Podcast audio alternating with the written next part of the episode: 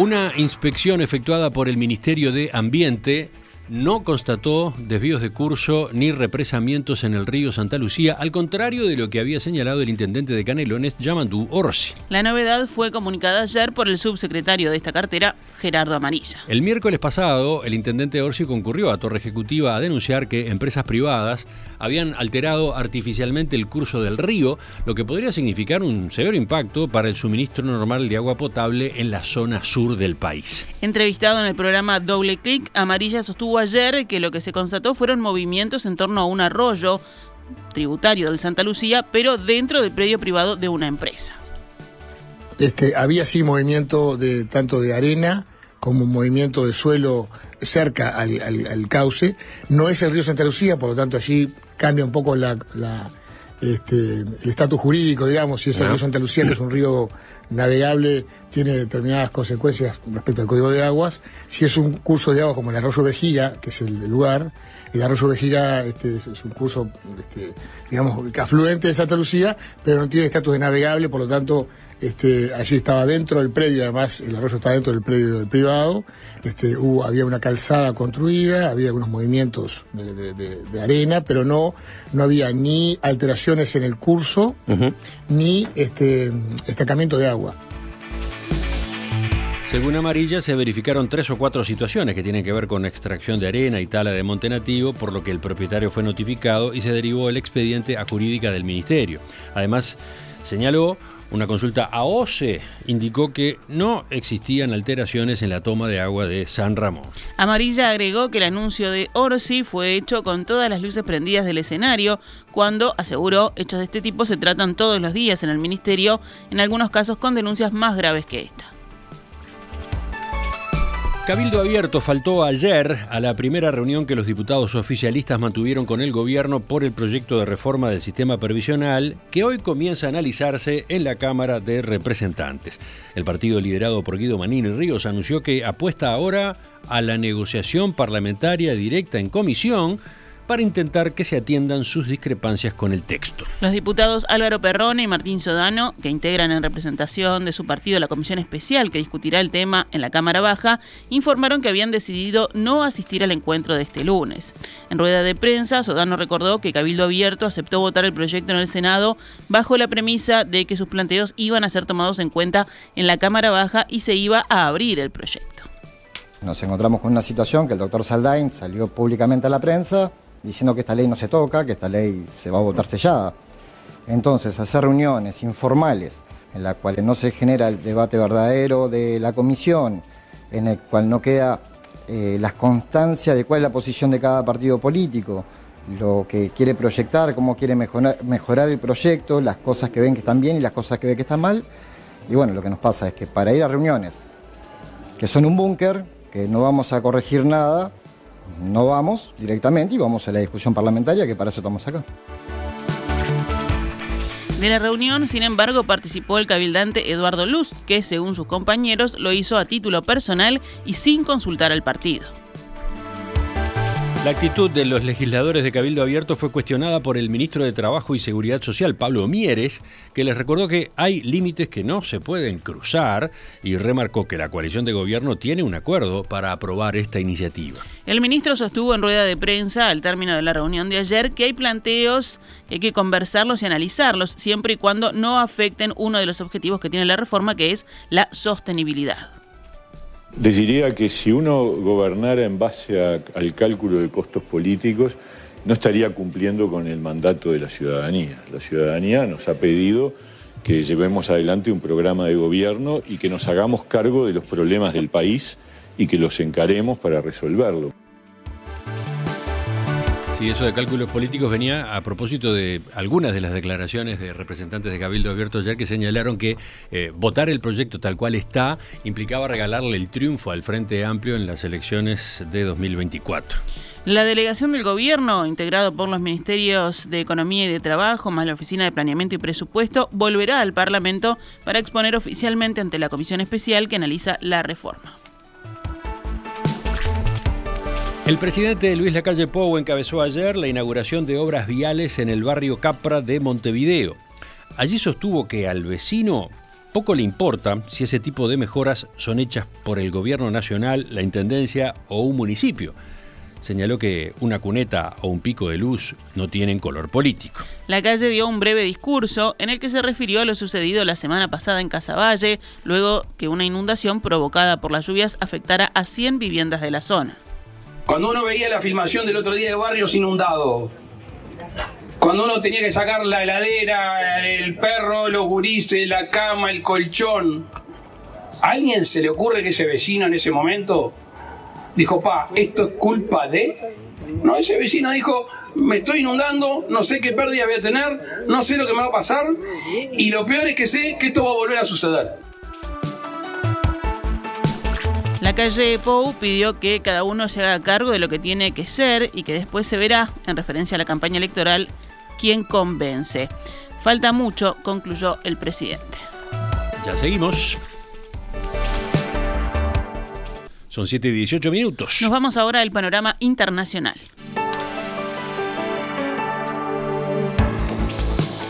En Turquía y el norte de Siria, los equipos de rescate continúan la búsqueda de sobrevivientes luego de una poderosa serie de sismos que, hasta el último reporte, dejó más de 5.000 víctimas fatales y miles de desaparecidos. En Turquía, los datos oficiales indican que hubo 3.419 fallecidos, mientras en que en Siria la cifra es de 1.602 muertos. La Organización Mundial de la Salud dijo que temía lo peor y auguró unos balances ocho veces más elevados. Las malas condiciones meteorológicas en varias de las regiones afectadas dificultan las tareas de rescate y empeoran las perspectivas de los sobrevivientes que permanecen en refugios improvisados. Decenas de países anunciaron que enviarán ayuda a Turquía, que se espera empiece a llegar justamente en la jornada de hoy. En cambio, el llamado lanzado por el gobierno de Siria recibió hasta ahora solo la respuesta de Rusia.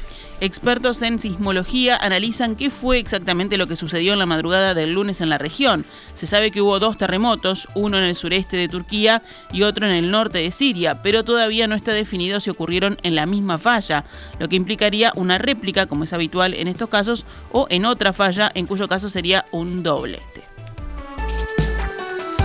Las fuerzas israelíes mataron a cinco palestinos ayer durante un nuevo operativo en Cisjordania ocupada, según informó un responsable de la seguridad israelí. El movimiento islamita Hamas, que controla la franja de Gaza, confirmó que varios de sus combatientes murieron en un enfrentamiento armado con la ocupación sionista, sin dar más detalles. La operación de este lunes tuvo lugar en medio de una espiral de violencia entre israelíes y palestinos y después de que las autoridades de Jericó advirtieran que la ciudad se encontraba asediada desde un tiroteo que se dio el 28 de enero.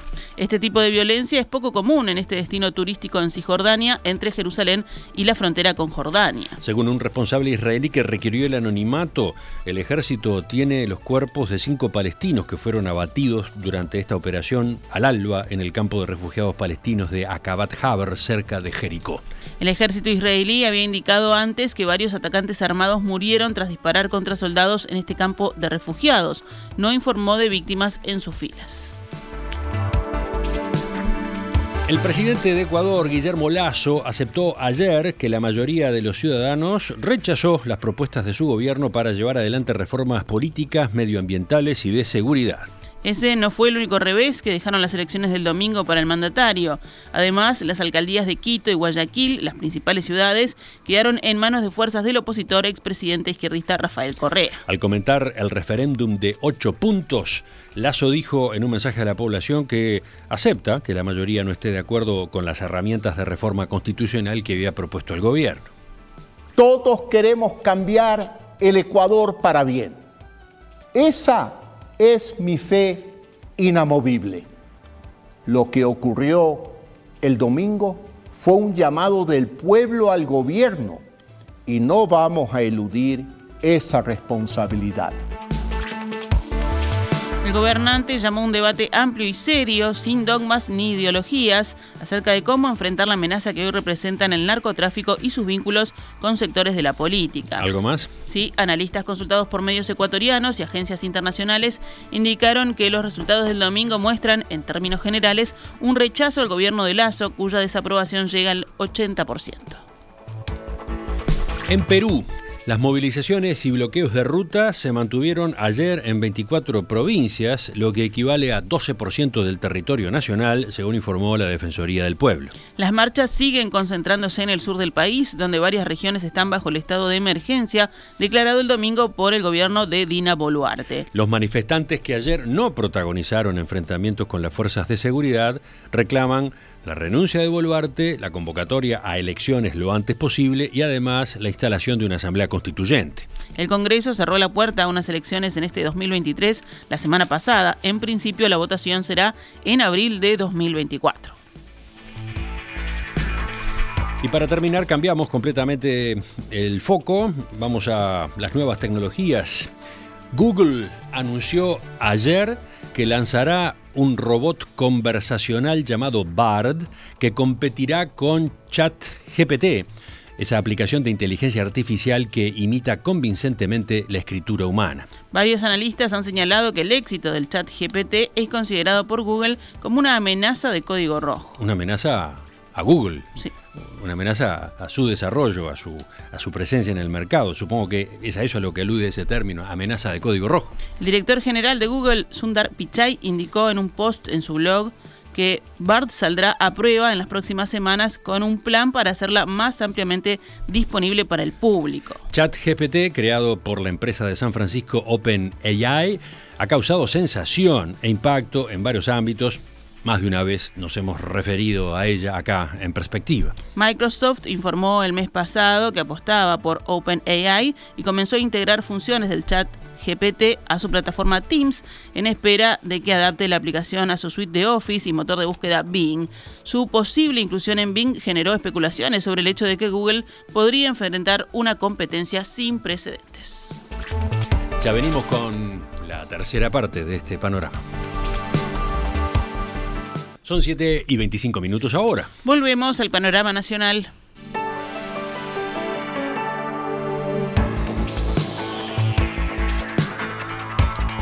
Según el último reporte del Ministerio de Salud Pública sobre COVID-19, los casos nuevos detectados en la última semana fueron menos de la mitad que los que se habían reportado en los siete días previos. El informe divulgado ayer indicó que entre el 29 de enero y el 4 de febrero se registraron 555 nuevos contagios, cuando la semana anterior habían sido 1.129. En los 10.133 test realizados, la tasa de positividad se ubicó en 5,5%, cuando la semana anterior había sido 9,5%.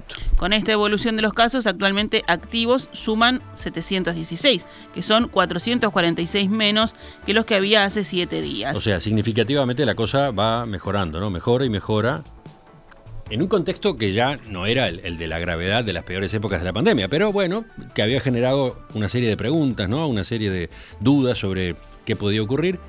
Otro dato que se puede agregar, otro dato evidentemente muy positivo, la semana pasada no se reportaron fallecimientos con diagnóstico de COVID. Al 4 de febrero, el 60% de las camas de CTI estaban ocupadas. En ellas, el 2% corresponde a pacientes con COVID-19. La fiscal Gabriela Fossati citó para mañana, en calidad de testigos, al presidente del PIT-CNT, Marcelo Abdala, el secretario privado del presidente de la República, Nicolás Martínez, y el ex fiscal general Jorge Díaz todos deberán declarar en la causa que investiga los chats relacionados con Alejandro Astesiano. La citación de Abdala y Martínez se da luego de que se conociera que en mensajes de audios y chats, Astesiano manifestaba que utilizó las cámaras de videovigilancia del Ministerio del Interior para seguir los pasos del presidente de la central sindical cuando tuvo un accidente de tránsito en el 2022. El ex custodio recibía información al instante sobre el procedimiento de parte del ex subdirector de policía Héctor Ferreira y luego la compartía con Martínez, el secretario del presidente Luis Lacalle Pou, según surge de los mensajes publicados por la diaria. En tanto, la convocatoria a Díaz en sede fiscal se debe a que fue mencionado en otro de los chats en poder de la Fiscalía, en el que Astesiano dialoga con el subdirector ejecutivo de la Policía Nacional, Jorge Berriel. Su nombre, el de Díaz, aparece en medio de un intercambio en que ambos se refieren al caso de Saúl Feldman, quien murió atrincherado en su casa en el año 2009 en medio de un operativo policial luego de que se descubriera un arsenal en su poder. Al inicio de aquel operativo, recordemos, Feldman mató a un agente que concurría a su casa. Seguimos con más información. La fiscal Fossati decidió archivar la investigación sobre el encargado de la Dirección de Fiscalización de Empresas del Ministerio del Interior, Henry de León, al comprobar que no efectuó ninguna gestión irregular para acceder a un favor que le había pedido Astesiano. De León era uno de los seis jerarcas policiales indagados en el caso. Estaba siendo investigado debido a que Astesiano, en otro de los chats que trascendieron, le pidió que eliminara una multa a una empresa de seguridad privada que era suya pero que estaba a nombre de un testaferro.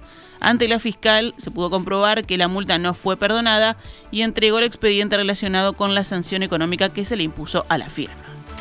Una más de la saga Astesiano. La Federación Nacional de Profesores de Enseñanza Secundaria considera comprobado que Astesiano usó medios y recursos del Estado para perseguir y espiar a organizaciones sindicales, dirigentes y militantes y va a definir hoy, con el Secretariado Ejecutivo del PITCNT, las acciones a tomar.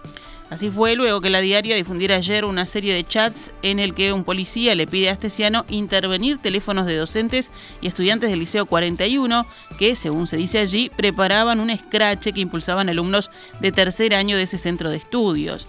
El policía aparece identificado por Astesiano como Marcelo Bahiano y buscaba probar la participación de los que denominaba docentes comunistas en la promoción de esas actividades. 7 de la mañana y 29 minutos. Vamos con noticias de economía y empresas. UTE comenzó este sábado a importar energía eléctrica desde Brasil con el objetivo de cubrir tramos puntuales de la demanda y disminuir los costos del encendido del parque térmico de generación. Ese día, sábado, se efectivizó una oferta por una potencia plana de 498 megawatts cada hora y a un precio de 57,7 dólares el megawatt. Según el observador, la conveniencia de seguir utilizando este mecanismo va a ser evaluada día a día. Según se apunta, el precio que ofrece Brasil está muy por debajo del costo actual de generación en ciclo combinado en puntas del Tigre, que es de 193,5 dólares el megawatt. Para asegurar el abastecimiento de la demanda y al mismo tiempo cuidar el recurso agua, UTE debió recurrir desde el comienzo del año al encendido de su parque térmico. Eso representó hasta ahora un gasto en combustible cercano a 60 millones de dólares, según cálculos realizados por el observador. Se sabía que efectivamente eh, en algunos momentos iba a ser más conveniente el costo de importación desde Brasil, lo que pasa que no estaba habilitada esa posibilidad había trámites que debían completarse, según explicaba la presidenta de UTE cuando estuvo aquí en perspectiva la semana pasada. Bueno, esos trámites ahora ya han culminado. ¿Seguimos con economía? Según la encuesta de expectativas empresariales que lleva a cabo el Instituto Nacional de Estadística, la inflación esperada para fines de este año es 8,5%. Esto significa que las respuestas del sector empresarial están por encima del rango meta del Banco Central, que va de 3 a 7%. Para 2024, en tanto, se espera una inflación de 8%, según surge del boletín publicado por el Instituto ayer lunes. Estas cifras son en mediana, es decir, que se ordenan las respuestas de menor a mayor y se toma la del centro. El domingo pasado comenzó la cosecha de arroz de la zafra 2022-2023. Según estimaciones de la Asociación de Cultivadores de Arroz, se sembraron 160.000 hectáreas y se espera un rendimiento similar al de la cosecha anterior, que fue de 9.230 kilos por hectárea. La sequía provocó un aumento de 20% en el consumo de agua por parte de los arroceros, dado que el cultivo se realiza, ustedes saben, 100% bajo riego. Según dijo el observador, el productor Carol Pinzac, propietario de la chacra del departamento de Artigas, donde se inició la cosecha, la falta de agua llevó a que algunos productores recurrieran a riego intermitente, lo que puede afectar en última instancia la calidad del arroz. 7 y 32 minutos. Cerramos con otras noticias. Las pericias efectuadas por Policía Científica determinaron que el siniestro de tránsito del ómnibus de COPSA en ruta 9, en el que el pasado 12 de enero murió una adolescente, se debió al exceso de velocidad que llevaba el vehículo. El informe, divulgado ayer por el observador, apunta a un error humano del chofer a la hora de determinar la responsabilidad del caso y concluye que las condiciones del vehículo o el estado de la ruta no influyeron en el desenlace. Así se determinó que el conductor no logró controlar el vehículo cuando salió de la senda, cuando llevaba el vehículo a más de 100 kilómetros por hora. El informe ya está en poder de la Fiscalía. La policía investiga un homicidio ocurrido en la madrugada de ayer en el barrio La Valleja de Montevideo. Un hombre de 29 años fue baleado y murió luego de ser ingresado en un sanatorio privado. Fuentes policiales dijeron a subrayado que el hombre recibió un disparo en el pecho y no llegó a decir a su pareja qué fue lo que ocurrió. Según testigos, el hombre fue baleado al salir de su domicilio, ubicado en Pedro Fuentes y Aparicio Sarabia. Tenía antecedentes penales por receptación y comercialización de drogas. En perspectiva, dirige y conduce Emiliano Cotelo con Romina Andrioli y Rosario Castellanos. 7 y 34, seguimos. Vamos ahora con cotizaciones y mercados de cambios.